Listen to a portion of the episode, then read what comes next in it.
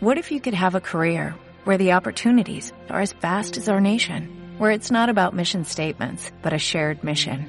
At U.S. Customs and Border Protection, we go beyond to protect more than borders, from ship to shore, air to ground, cities to local communities. CBP agents and officers are keeping people safe. Join U.S. Customs and Border Protection and go beyond for something far greater than yourself. Learn more at cbp.gov/careers. Muy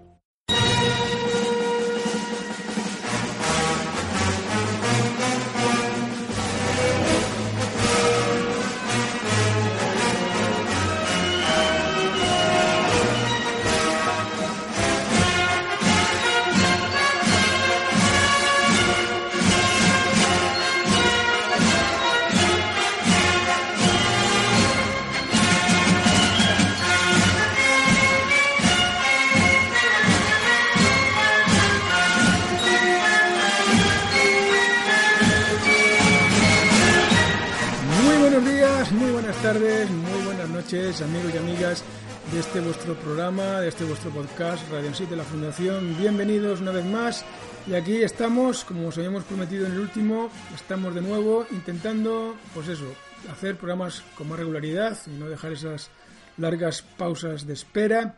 Y también, bueno, también motivados, pues como no podía ser de otra manera, pues bueno, por la urgencia, ¿no? Si lo queréis llamar así, de la situación política, social y económica de nuestro país, eh, cada vez más acentuada, cada vez pues peor. Realmente nosotros siempre esperamos, ¿no? Bueno, la situación por lo menos si es mala, por lo menos se mantenga y no empeore, pero vamos, lo que está pasando es que está empeorando porque en definitiva eh, los dirigentes que hay en España, los dirigentes que hay en España, pues se empeñan en lo, en lo de siempre, ¿no? En contar mentiras, tralará, y bueno, y en preparar la corrupción, en definitiva, la corrupción, la mentira y la corrupción, como sabéis, son la clave que explica la duración de este régimen. Sin corrupción y sin mentira, el régimen de 68 no duraría ni un minuto. Y si creéis que exagera, pues bueno, no tenéis más que ver cómo es que los medios de comunicación pues siguen las directrices de lo que marcan los políticos simplemente porque estos les tienen que pagar. Vamos, así de claro, vamos, es una compraventa de voluntades. Si la mayoría, la mayoría de los medios, como sabéis, sin, sin, la publicidad institucional, sin pagos en B, sin leyes acorde, etcétera, etcétera, etcétera, pues no sobrevivirían. Por lo menos no sobrevivirían porque no representan ni son alimentados por la sociedad civil, sino por la sociedad de partidos, que son los que canalizan todas esas ayudas, todo ese tipo de, de, de corrupción, ¿verdad? La corrupción, por supuesto, la red clientelar donde se compran los votos directamente. En Andalucía lo habéis visto, ¿no? Y en el resto de España es algo similar, se compran votos. Se compran votos pues a cambio de pues en plan caciquil. La diferencia es que en la primera restauración borbónica el cacique, la figura del cacique era una figura privada, ¿no? El cacique sacaba el dinero de su bolsillo y compraba votos. Pero en esta segunda, bueno, segunda o restauración borbónica, o mejor dicho, instauración franquista de la monarquía, el cacique, el cacique, o sea, el político, compra los votos con nuestro dinero, con el dinero público. ¿no? Pero vamos, en lo fundamental es igual. O sea, sin compra de votos, sin soborno de los medios de comunicación, sin subvenciones, sin dádivas, sin becas, sin puestos de funcionario, sobre todo en las autonomías y en los ayuntamientos manejados por los partidos a dedo, etcétera, etcétera, etcétera. Y agregar vosotros a esta lista todo lo que os venga ahora a la cabeza. Pues sin todo esto, eh, los partidos, este régimen no dudaría nada, porque todo el mundo sabe que es una mentira, ¿no? O sea, todo el mundo, como decía Trevijano, todo el mundo opera o actúa como si, como si fuera verdad, pero todo el mundo sabe, todo el mundo sabe que esto es una gran mentira. Que, que, nadie cree en esto, vamos, nadie cree en ideología ni nadie cree en ningún partido. Es una gran corrupción, es lo que tenemos en este país. Y en esa clave, pues hay que entender prácticamente todo lo que nos está pasando. Hasta incluso los, los shows esperpénticos, como este último que hemos visto de lo de Franco, que va más allá de una simple estrategia a corto plazo electoralista, que también es verdad que es una estrategia electoralista, para vender humo, realmente se vende una imagen. Ahora mismo Sánchez es simplemente un vendedor de humo, además mal, un mal actor, un mal figurante, pero ahí está, ¿no? En su papel, en el papel que le han, asigna, que le han asignado. Vemos como, bueno, como hay un, se monta un gran despliegue obsceno de televisión española, ¿verdad? Eh, sacando pues en procesión prácticamente el traslado de los restos de Franco, con algunas imágenes casposas propias de esa tira del jueves de Martínez el Facha, ¿verdad? Pero es lo que quiere presentar el PSOE, quiere presentar el PSOE eh, como su propio show, ¿verdad?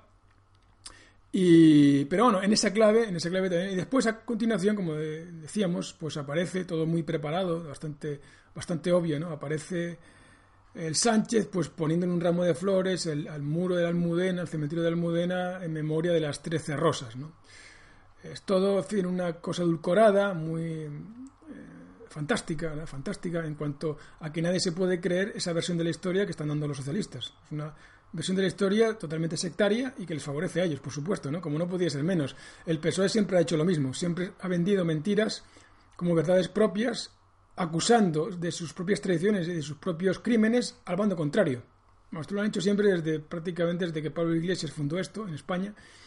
Y bueno, recordemos que el PSOE tiene una larga historia criminal y de traiciones y de colaboraciones con dictadores, por ejemplo, en la época de Alfonso XIII, lo que se llamó dicta blanda, algunos lo recordaréis por los libros de historia, donde el dictador primo de Rivera pactó con el rey Alfonso XIII una dicta blanda, eh, se fundó un partido único, la Unión Patriótica, pero el PSOE, pero el PSOE fue el único que no fue prohibido dentro de esa dictadura, ¿no?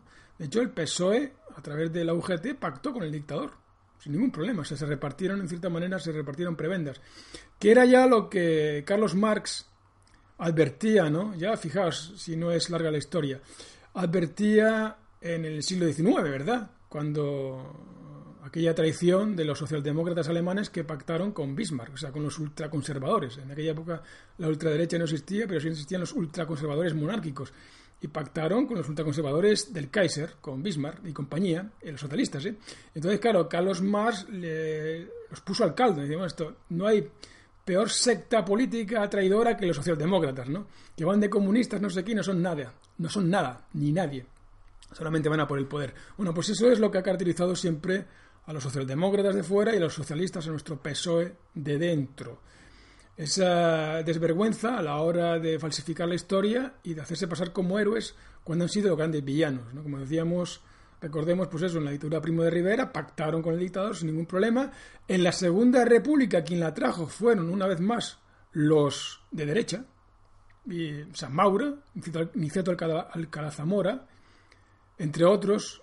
De hecho, militares también, mm, dos militares que fueron fusilados en el año entre el 30 y el 31 por ir en contra de la monarquía de Afonso XIII e intentar traer la república vía mano militari.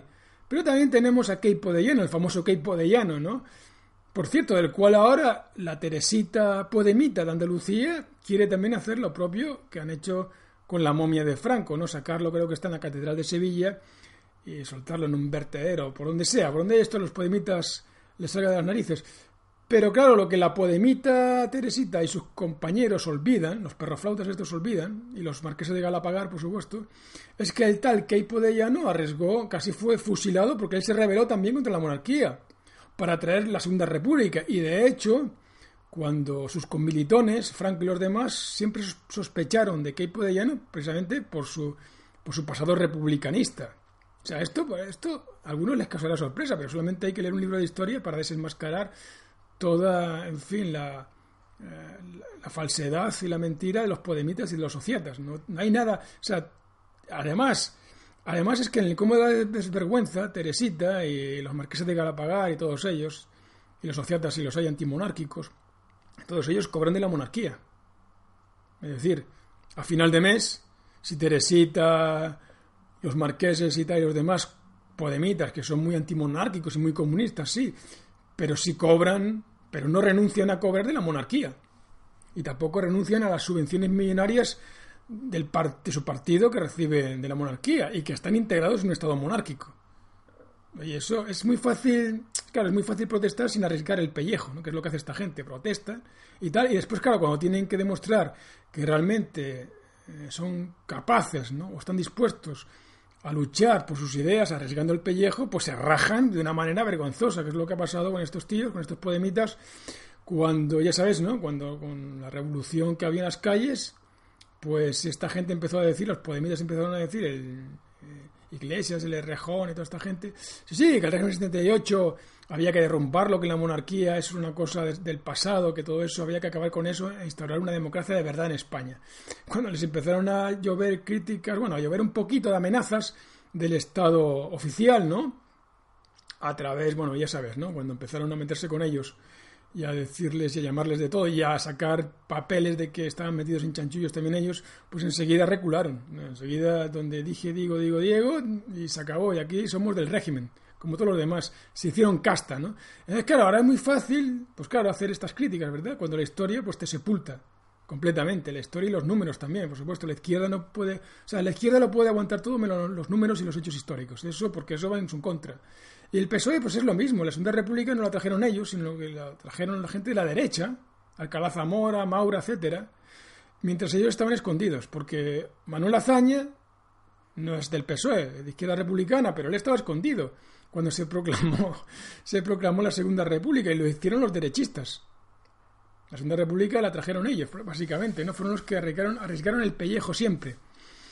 Estos no, estos nunca dieron la cara. Y después, durante la guerra civil, tampoco nos cuentan que bueno, que había, es cierto, para hacer honor a la verdad hay que decir que en la guerra civil había eh, dentro del PSOE dos bandos, ¿no? Estaban los pietistas y los de Besteiro contra los de Largo Caballero, ¿no? Los de Besteiro, los pietistas eran más una izquierda, por llamarlo de alguna manera, burguesa, ¿no? No creían en una revolución eh, leninista, o sea, marxista o bolchevista, eh, como la de los bolcheviques, ¿no? En, en Rusia, sino que pensábamos que era posible una república, una república burguesa, que es también lo que pensaba la izquierda republicana de Manuel Azaña. Bien, pero claro, había el sector mayoritario, el sector mayoritario del PSOE era, era, era marxista revolucionario, y allí estaba Largo Caballero, ¿no? Entonces es verdad que hay un enfrentamiento, pero que al final el que se imponía era el de Largo Caballero, está clarísimo, ¿no? Y ese PSOE Largo Caballero, pues fue el responsable de que la República perdiera la guerra civil, vamos, os lo digo así de claro. Es una cosa que es que es cualquiera que, que lea un poco la historia del 36 lo sabe, llega a esa conclusión, ¿no? Porque lógicamente, pues una, por una simple, vamos, una simple cuestión fácil de entender, ¿no? Por los mismos hechos. Es decir, eh, Franco y los demás, bueno, Mola, que era el que dirigía todo el cotarro este, ¿no? Del levantamiento, lo que intentaron hacer fue un golpe de Estado, en una guerra civil. Porque aquí se habla como que Franco un día se levantó, venga, hacer una guerra civil, ¿no? No, esto fue un plan.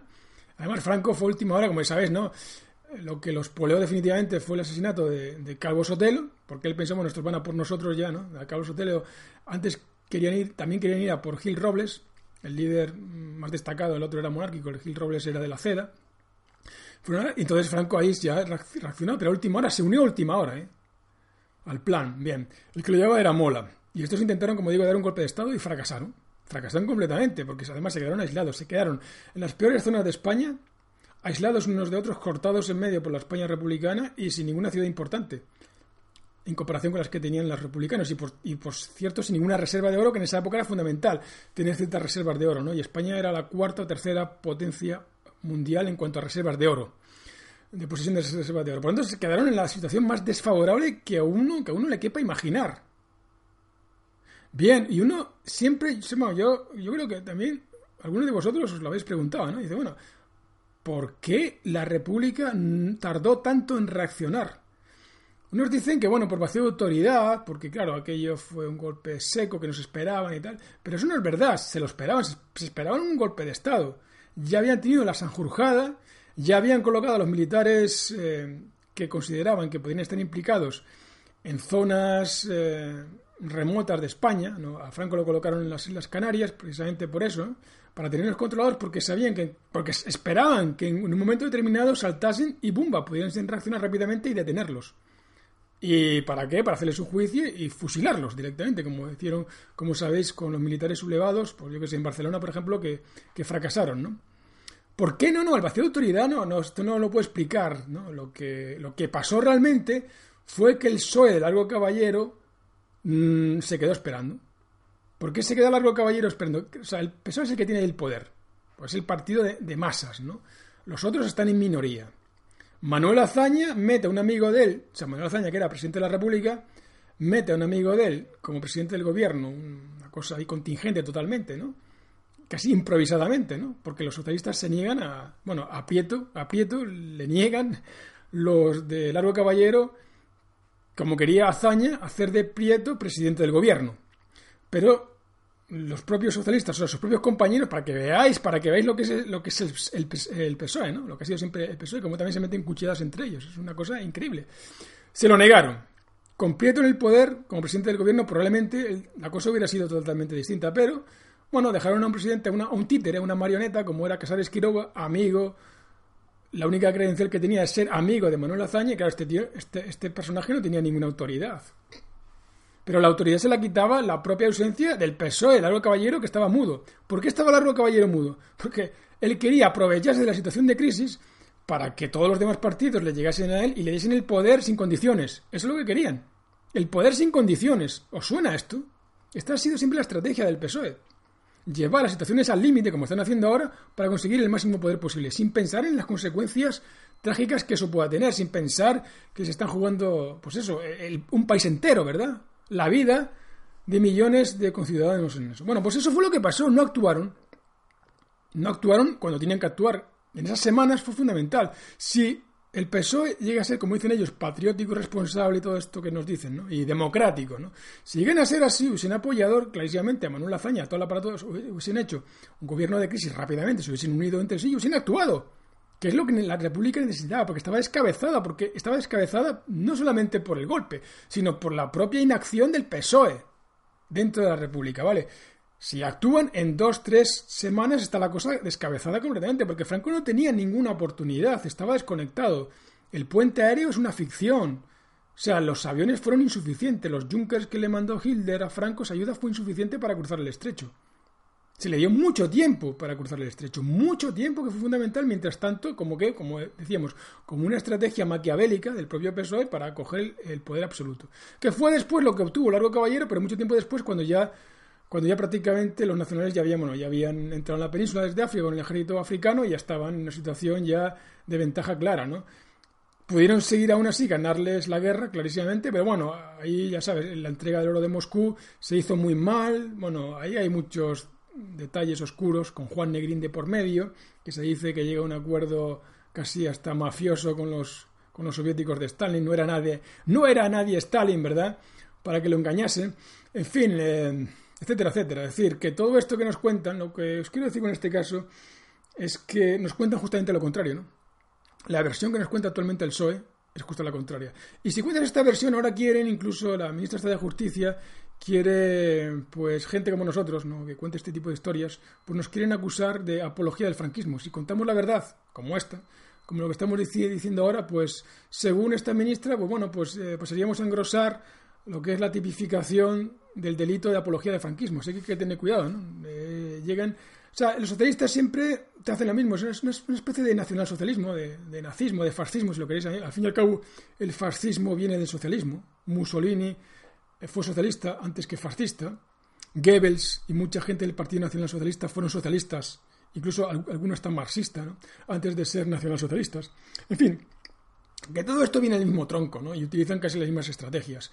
Y la estrategia es de una dictadura, eh, con el rollo este de la libertad y la democracia, en la que nunca han creído ellos, porque como ya veis, entre ellos mismos se han acuchillado, ¿no? Dentro del partido se han acuchillado siempre.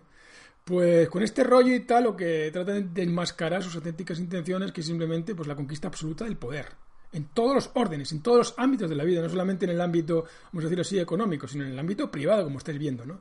En esta clave hay que entender todo lo que haga el PSOE, todo es mentira, todo es pose, todo es una pose, una estética barata, vacía, hueca y sobre todo falsificación, falsificación económica, falsificación política, falsificación histórica, que te venden como leyes democráticas como lucha por la democracia, cuando no tiene nada que ver con la democracia. Y eso, cuando tienen que demostrar realmente los demócratas que son, o bien te traicionan o bien se rajan.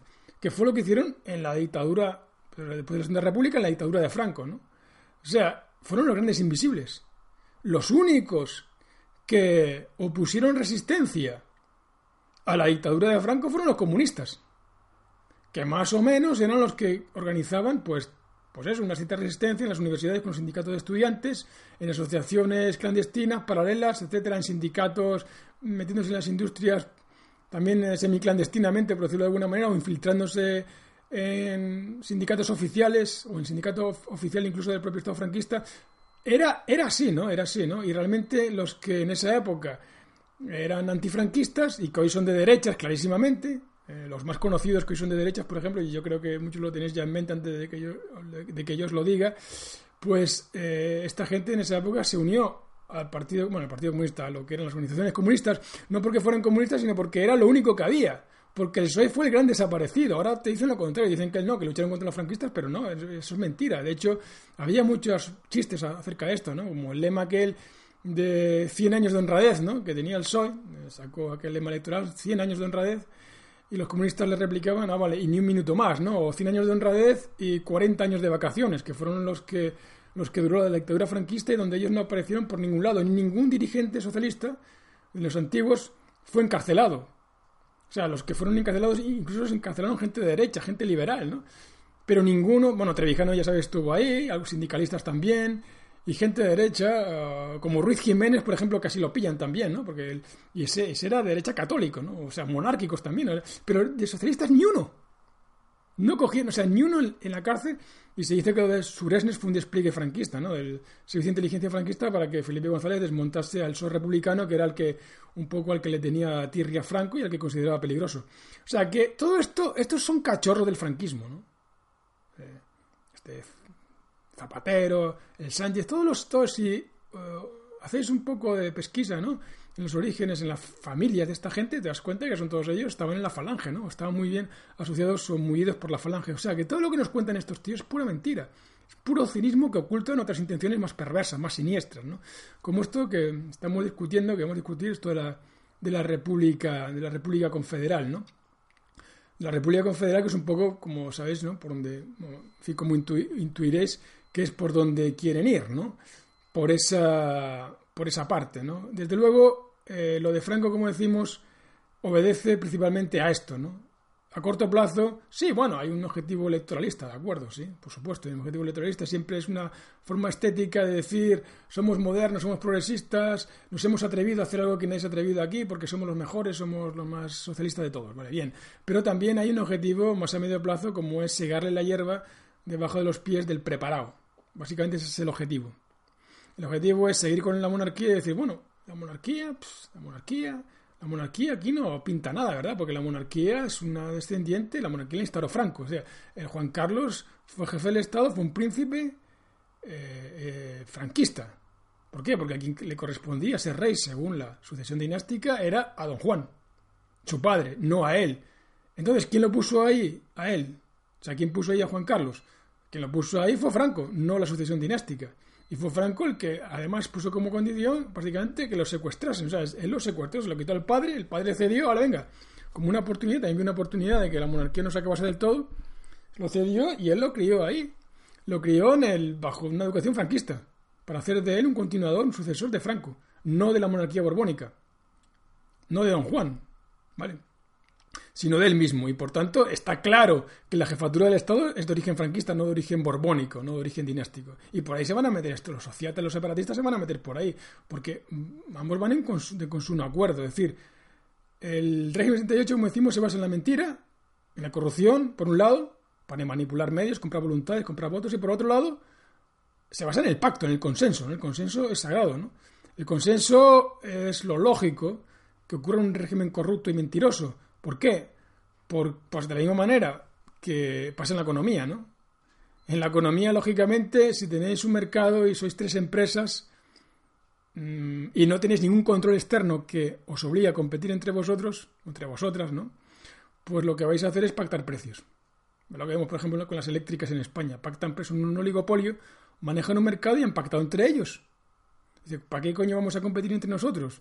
¿Para qué vamos a gastar dinero en innovación, en desarrollo, en publicidad y todo este rollo, ¿no? Cuando podemos poner el precio que nos dé la gana, podemos ganar todos, sin perder ninguno. Pues esta misma filosofía, esta misma cosa es la que rige también en los pactos de los partidos políticos. Por eso, por eso es que, aunque a alguno le parezca increíble, por supuesto, podemos ver al PP pactando con los separatistas. En clave de partido, en clave de intereses personales, no en clave de la nación. La nación les importa tres narices. En política no es el bien común lo que motiva ¿no? a los políticos a entrar en la política. Lo que motiva, como sabéis, a entrar en política es la ambición de poder. No es más que eso, ambición de poder, no hay otra cosa. No, no, no están en política para hacer el bien, porque eso eh, no es operativo en política. En política lo, operativo es ganar votos.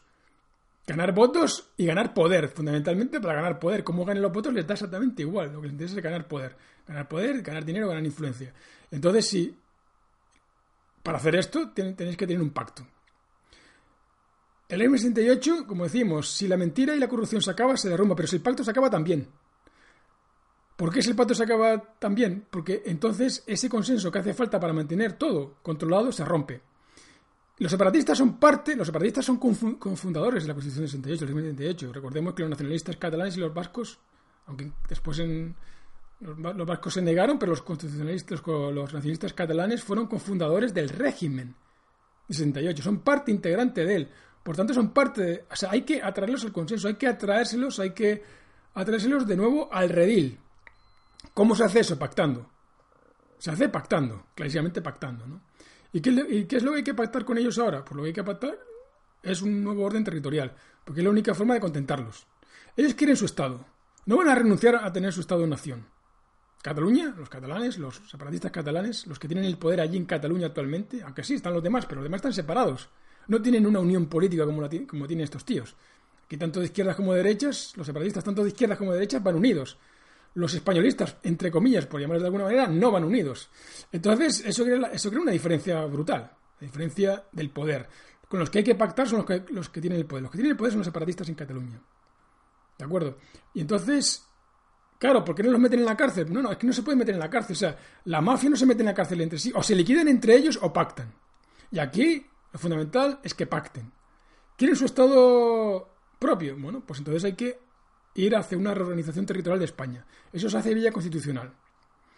Es un disparate que un país que ahora mismo está unido, bueno, unido, tenga que desunirse otra vez para volver a unirse en forma de república confederal, porque ahora es una monarquía. Se disolvería la monarquía, se disolvería, por supuesto, lo que es la unidad territorial bajo la monarquía del país, para que cada autonomía decidiese formar o no parte de ese Estado.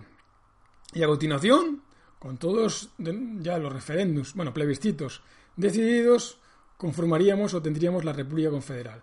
Eso es lo que sería satisfactorio para los separatistas catalanes, porque ellos tendrían su Estado propio, pero al mismo tiempo no estarían fuera de España, que es lo que también les eh, querrían los otros partidos, es decir, mantenerlos unidos, mantener el país unido de esa manera, bajo la paritocracia confederal, y todos están contentos, ¿verdad?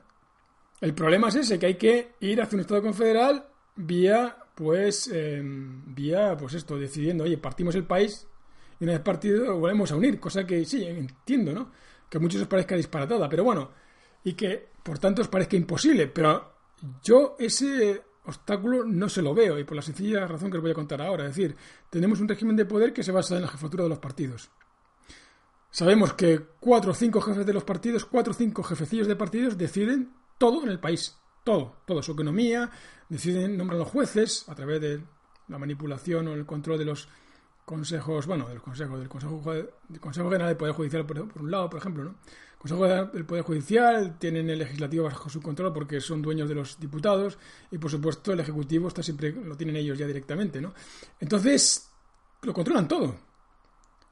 ¿Cómo es posible que no puedan decidir también romper España para volver a montarla? Por supuesto, lo pueden hacer como un acto, proceso formal es decir, si montan un plebiscito como una dictadura, siempre que sea un plebiscito en cada autonomía y dicen, bueno, para que la autonomía decida ser un, Estado confederal, lo pueden hacer y pueden tener resultado del 90% como los plebiscitos, que no referéndums, que hacía Franco o que hacía Hitler o que hacía Mussolini, que siempre salían positivos y además con una gran participación de gente. ¿no?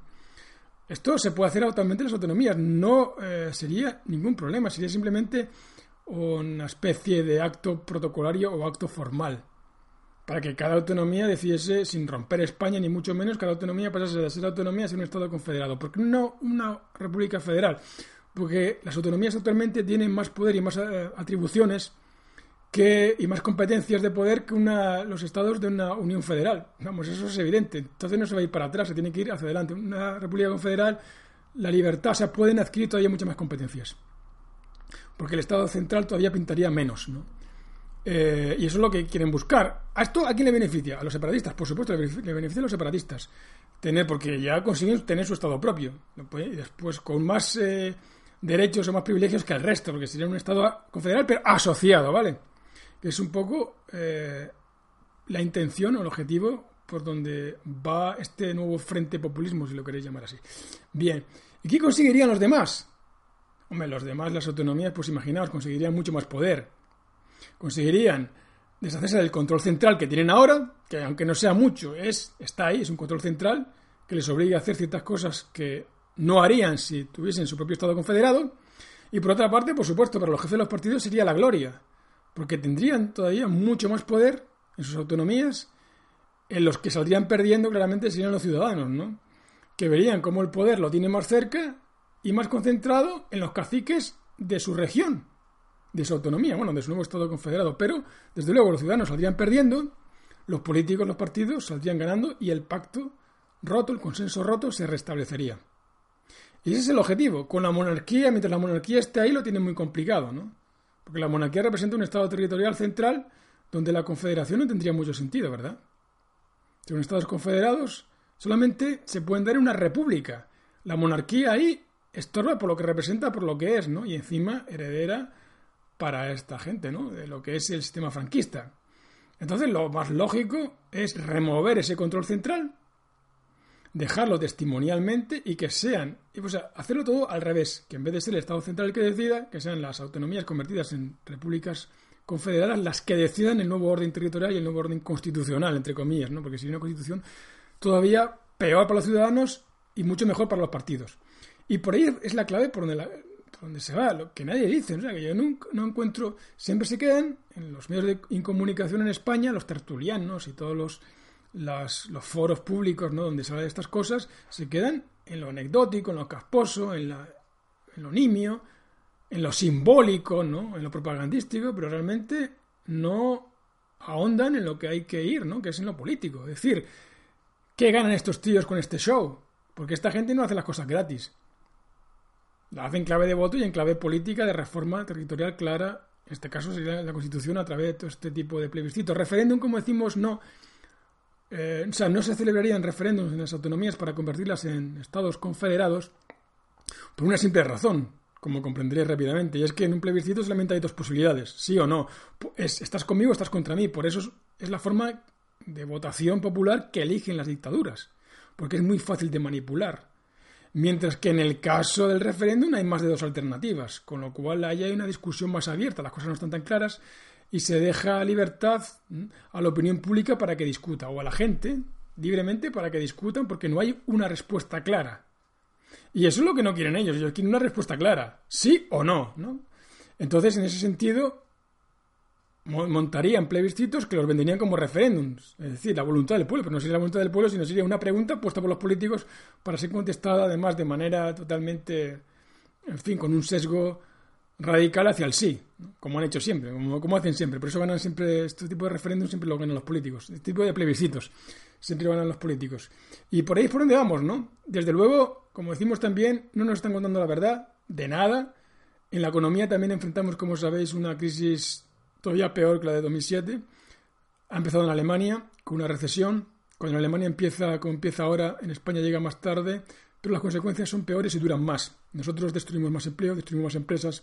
Pues en definitiva, en España no hay una sociedad civil fuerte que genere empresas de reserva para que cuando te venga una crisis esas empresas tomen el relevo. Que es lo que decía el economista este marxista Schumpeter cuando hablaba de las crisis en el capitalismo. Al contrario de sus colegas comunistas, él no las veía como una amenaza, sino las veía como una oportunidad. Es decir, las crisis recurrentes del capitalismo es la forma que el capitalismo tiene de reciclarse ¿Cómo que reciclarse? Pues obviamente las crisis son una oportunidad para eh, las empresas nuevas que dan soluciones originales a problemas que las empresas viejas no saben resolver. En eso consiste la crisis, ¿verdad? La crisis justamente consiste en eso. Entonces, para tener esas empresas nuevas, claro, las tienes que formar. Tienes que dar facilidades, ¿verdad? En el país, que la gente joven y no tan joven se arriesgue meta su capital y su tiempo en crear una empresa con ideas nuevas y que cuando te venga la crisis, las empresas viejas que no son capaces de dar respuesta a esa crisis y que no son capaces de generar el nuevo mercado que se precisa en esos momentos, pues sean sustituidas por las empresas jóvenes que tienen ideas y tecnologías e innovaciones originales que no tienen las viejas y que son capaces, por tanto, de tomar el relevo. Eso es lo que no tiene España. ¿Y por qué no tiene España? Porque en España no te dejan acumular capital. Es decir, la empresa grande, robusta y gorda, y que está metida en el BOE, eso no tiene ningún problema. Es decir, en España el problema es que tenemos muchas empresas empresarias. Tenemos muchos empresarios de BOE, ¿no? De contrata, de unión corrupta con el político. La mayor parte de las empresas del IBEX, por ejemplo, el Consejo de Administración, el 50% son del PP y el 50% son del PSOE, sea, son, cargos políticos. Alierta, por ejemplo, poner un caso que todos conocéis, Alierta era un cargo político. El de, el de Timofónica era un cargo político, amigo del PSOE y del PP. El del BBVA también, en similares características, en Santander, bueno, en Santander ya sabéis que ya hay, no eh, directamente, pero en fin, sin los favores del poder, sobre todo de los socialistas, no hubiesen hecho absolutamente nada, ¿verdad? Y vemos ahí, bueno, las imágenes aquellas tiernas del difunto Emilio Botín con Zapatero, diciéndole a Zapatero lo que tenía que decir en aquellas cumbres y tal. En fin, todo es una eh, obscenidad además eh, descarada y pública. Aquí no se oculta, aquí no se oculta a nadie, ¿no? O como Rajoy, por ejemplo, el primer día que entra en el gobierno, yo creo que algunos lo recordaréis, lo primero que hace el tipo antes de comparecer, de comparecer ¿no? en, la, rueda de prensa ante la opinión pública, lo primero que hace el tío es llamar, ¿no? A, bueno, llamar, a mandar llamar, bueno, mandar, mandar llamar a los principales empresarios del país, a los principales banqueros del país, para ver cómo eh, se van a repartir por las contratas públicas. Y eso además lo dice el tío, ¿no? Sin ningún problema. O sea, está todo el mundo está acostumbrado a la corrupción. Por lo tanto, claro, este tipo de oligarquía económica que maneja el país impide, impide, a través de las leyes, por supuesto, que la gente realmente empresaria, honesta y con ideas y con ganas de, con ganas de hacer las cosas bien, de ofrecer bienes y servicios de mejor calidad o mejor precio y con más innovación, pues no tenga nada que hacer. Y vosotros lo veis, o sea, los que os habéis, os hayáis atrevido a meteros en una empresa propia, pues habréis visto las dificultades que tenéis, ¿no? Cómo os ponen eh, palos en las ruedas por todos lados. Y cuando si tenéis un poco de éxito viene Hacienda y os pega un palo, ¿no? Y nunca llegáis a acumular lo que necesitáis acumular para despegar. Por tanto, el principal problema que en España tienen las empresas es falta de capitalización. Eh, no se acumula suficiente capital para que esas empresas se internacionalicen. No se acumula suficiente capital para saltar al siguiente nivel donde esa empresa incluso pueda tener su propia innovación y pueda generar muchos más empleos de los que genera. Al final te en una pyme, una micropyme o una nanopyme, ¿no? Donde al final trabajas tú y otro más porque además te han subido, claro, el salario mínimo y tal. a una empresa que empieza, si te suben el salario mínimo, una empresa que empieza, te, matan. Si te exigen pagar impuestos desde el primer minuto que tienes la empresa, te matan. Si te exigen 50.000 regulaciones, que por supuesto, una vez más, España ha batido el triste récord de ser una de las peores economías del mundo en el Easy of Doing Business, al ocupar el lugar número 97, en dificultad o en facilidad, como queráis llamarlo, de abrir negocios, somos el, número, el país número 97 en dificultad de abrir un negocio en España, te tarda más meses o casi hasta más años que en el resto de los países y después con precios de energía carísimos, porque estamos en un mercado oligopolístico, ¿no? Es decir, ¿cómo os explicáis que pagando más impuestos por la luz o por la electricidad en, en Alemania se pagan más impuestos que en España, sin embargo, el precio de la electricidad sea mayor en España que en Alemania, siendo que en Alemania incluso la, bueno, eh, en muchas profesiones sabéis que se paga el doble de sueldo, ¿no? ¿Cómo es posible esto? Bueno, porque realmente todo en España está hecho para una oligarquía económica. O sea, los precios están controlados, pactados mafiosamente por oligopolios. Las leyes están hechas a favor de los oligopolios, a favor de los oligarcas, a favor de la gente del IBEX. Así que tenemos, pues bueno, el triste récord, ¿no? De ser uno de los países donde eso, más dificultades para abrir negocios y más dificultades para continuarlos.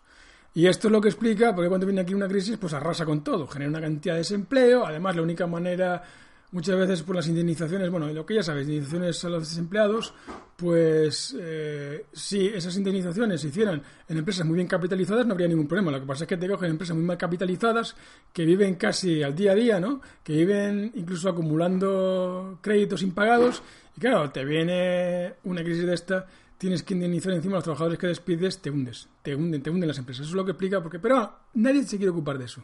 Es decir, en este país estamos los partidos políticos pues, han llevado la discusión hacia el lado que les conviene a ellos, que es hablar de sus intereses propios y olvidarse de los intereses de la sociedad civil.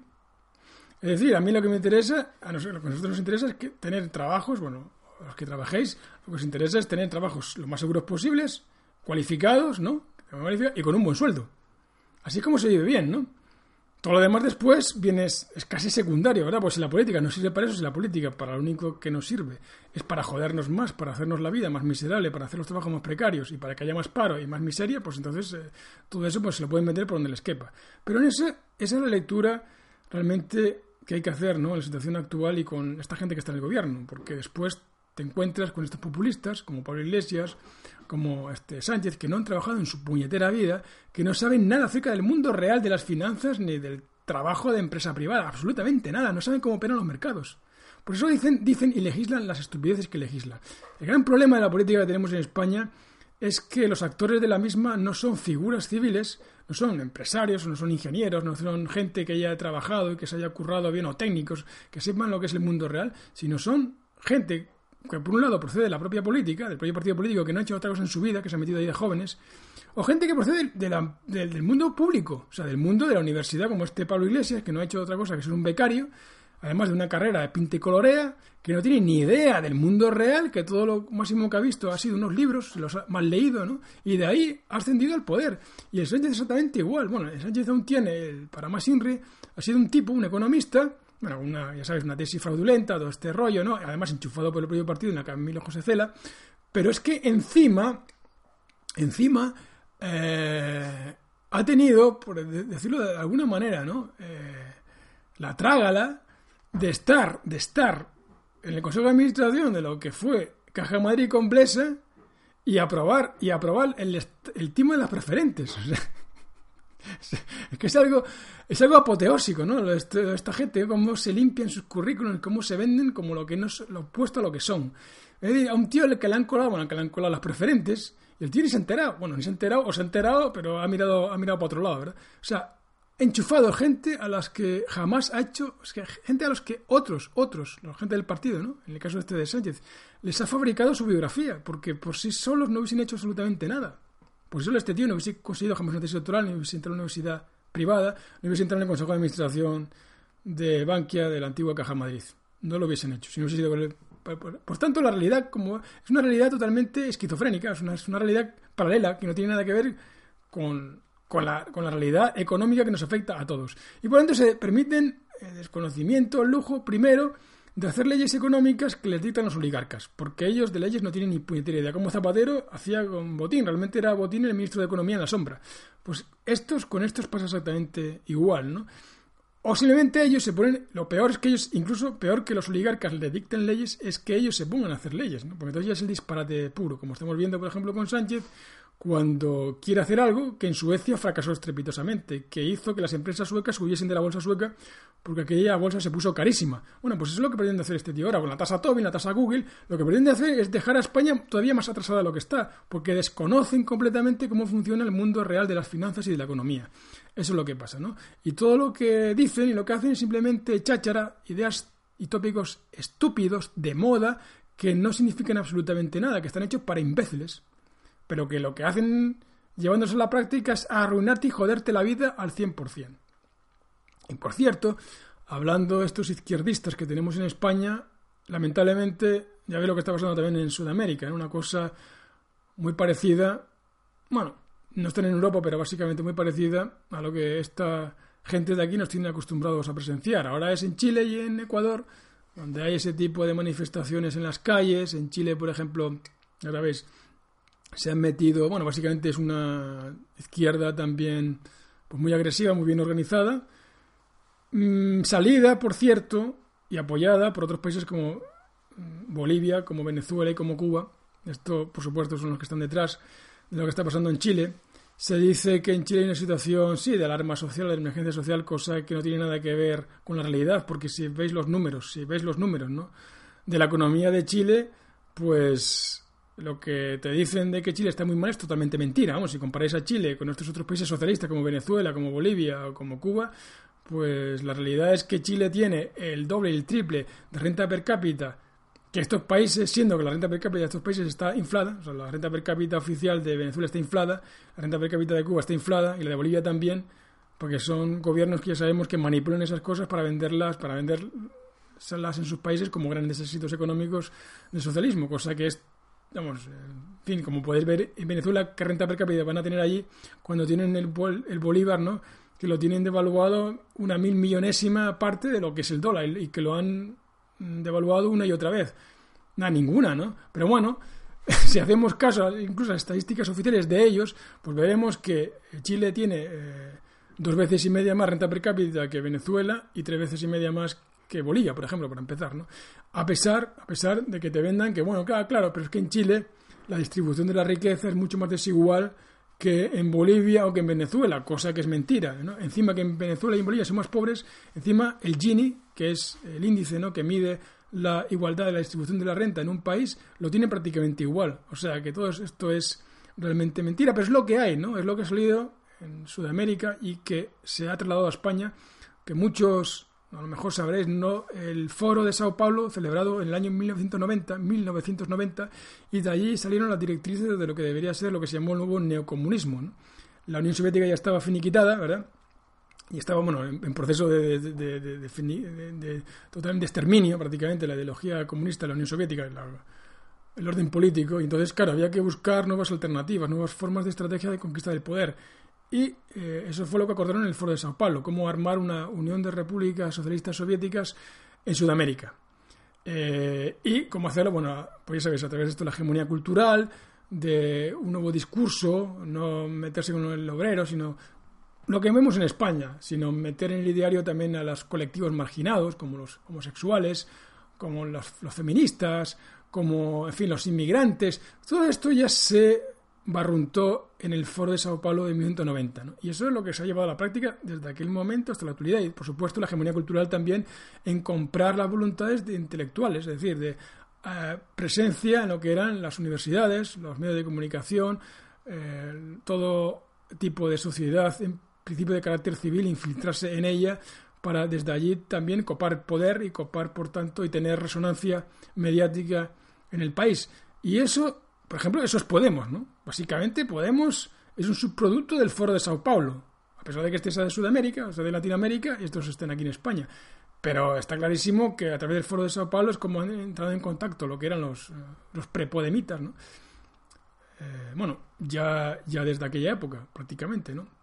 Lo que son los fundadores más antiguos de lo que después fue Podemos, como monedero, pues en aquella época esta gente estaba totalmente en contacto, en contacto unos con otros, y, ese contrato también se produjo, por supuesto, en Venezuela, ¿no? Cuando se fue madurando ese contrato se produjo en Venezuela. Y ahora ese foro de Sao Paulo, pues lo veis, ¿no? En Ecuador y en Chile, y son las mismas tácticas, utilizan las mismas tácticas mediáticas, ahora amplificadas, claro, por Internet, que en aquella época, que en aquella época aún estaba en sus inicios, ¿no? Amplificadas por Internet, que también lo han sabido explotar muy bien. Las redes sociales ahora mismo en Twitter, por ejemplo, es una red social prácticamente de carácter socialista, ¿no? Allí si publicas algo que vaya en contra de ese ideario actual socialista, no progre, está todo este tipo de, de, nuevo orden mundial a favor de estos tipos de, colectivos, ¿no? colectivos marginales, que es ideario marxista puro y duro, pues todo eso es censurado. O es apartado, o te denuncian, o, te recibes no sé qué, no sé cuántos negativos, ¿no? Comentarios negativos que hacen que te retiren la noticia por considerarla o racista, o xenófoba, o cualquier historia, cualquier etiqueta que le quieran meter de acuerdo a lo que es la dictadura ideológica surgida en el ámbito latinoamericano del Foro de Sao Paulo y en el ámbito internacional, pues ya sabes, ¿no? Desde, las universidades también norteamericanas, aunque sea el país, aunque se diga que sea el país uno de los países más capitalistas del mundo, de ahí han surgido también muchas de estas ideas que se han trasladado a Europa mezcladas, en el caso de España, con las sudamericanas. Y en eso estamos, ¿no? Estamos en una gigantesca, eh, pues eso, eh, campaña de manipulación, principalmente en el orden de la hegemonía cultural, en el orden ideológico, en el orden mediático y en el orden cultural. Y con esa clave hay que explicar todo esto. En el orden nacional, como hemos dicho, pues bueno, hay que vislumbrarlo siempre con las luces puestas en que lo que está pasando en España, aparte de que seamos una granja humana, por cierto, recordando al fallecido Salvador Frisedo, que hace dos días, dos días que, murió, ¿no? Eh, desde aquí, bueno, en fin, nuestro recordatorio también para él, para un autor que lejos ya ¿no? del tema este platillista o de los extraterrestres, creo que obviando eso y sustituyendo, y sustituyendo fácilmente los ETs por los políticos y por los grandes amos, entre comillas, del mundo, yo creo que, que son libros muy interesantes, ¿no? O sea, las ideas que tenía Frisedo sobre la manipulación, sobre no creerse eh, estos, a estos salvadores políticos o salvadores religiosos, que te vienen a, salvar, pero detrás de los cuales están estos siniestros intereses siempre de manipulación y de conseguir el poder al precio que sea, incluso enfrentándonos unos con nosotros. Eh, pues esto es, esto es algo muy interesante, ¿no? De Salvador Freixedo, que fue un contracorriente, que fue en contra de toda la doctrina oficialista de adoración de la nueva religión platillista y él siempre fue uno de los pocos que se opuso a eso y que no solamente metió en el saco a los ET, sino que metió en el saco a los políticos y metió en el saco a los líderes religiosos. Eh, realmente, como decía Salvador Freixedo, lo principal que tenemos es el uso crítico de nuestro cerebro, de nuestra mente, ¿no? Eh, te pueden manipular en masa, te van a, manipular siempre, ¿no? Cuando vas con las masas vas a ir manipulado, pero en tu foro interno no te pueden manipular, es decir, eh, en tu casa eres tú el dueño, ¿no? Tú el dueño de pensar críticamente como te dé a ti la gana. Eh, y nosotros es lo que decimos, ¿no? Es decir, la única resistencia, la única resistencia que tenemos frente a este poder cada vez más eh, tiránico y cada vez eh, más dictatorial en cuanto a las formas de manipulación y de intromisión en tu vida privada es precisamente eso, la resistencia privada, la resistencia individual, a través de la crítica, del uso crítico, pues de la información ¿eh? y intentar siempre, pues eso, no caer en las trampas mediáticas estas que son, que nos parecen obvias, ¿no? Pero nos parecen obvias ahora que lo discutimos. Pero para la mayor parte de nuestros conciudadanos, para la mayor parte de la gente que conocemos, y vosotros lo sabréis, porque me lo habréis comentado aquí, lo, lo habéis comentado en los comentarios, lo lo ponéis en los comentarios muchas veces, ¿no? Que dice, bueno, cosas sí, entre nosotros son claras, pero cuando se la cuentan los demás, los demás están como abducidos. Y es verdad, esa es la expresión exacta, los demás están como abducidos, ¿verdad? Hablando de Salvador Frisedo como abducidos, que es la expresión exacta. Es decir, tienen unas ideas que no son de ellos. Realmente que son producto de esa hegemonía cultural a través de la eh, manipulación mediática, a través de la propia manipulación cultural desde las escuelas. Y a eso es a lo que nos tenemos que resistir, ¿no? Tenemos que resistir y plantearnos estos oasis de resistencia ciudadana donde no puedan infiltrarse tan fácilmente y donde encuentren una resistencia clara, ¿verdad? Bueno, pues nada más amigos, yo creo que por hoy está bien lo que hemos hablado aquí de Radio City, creo que hemos tocado lo que teníamos que tocar y bueno, y nada más, aún queda un cierto domingo por delante, ¿verdad? Así que disfrutarlo bien, como digo siempre, la vida es como es, Venga, hay que aprovecharla al máximo con los vuestros, como nuestros seres queridos y vuestros amigos y amigas. Y nada más. Hasta un nuevo Radio me despido de vosotros. Hasta luego. Adiós.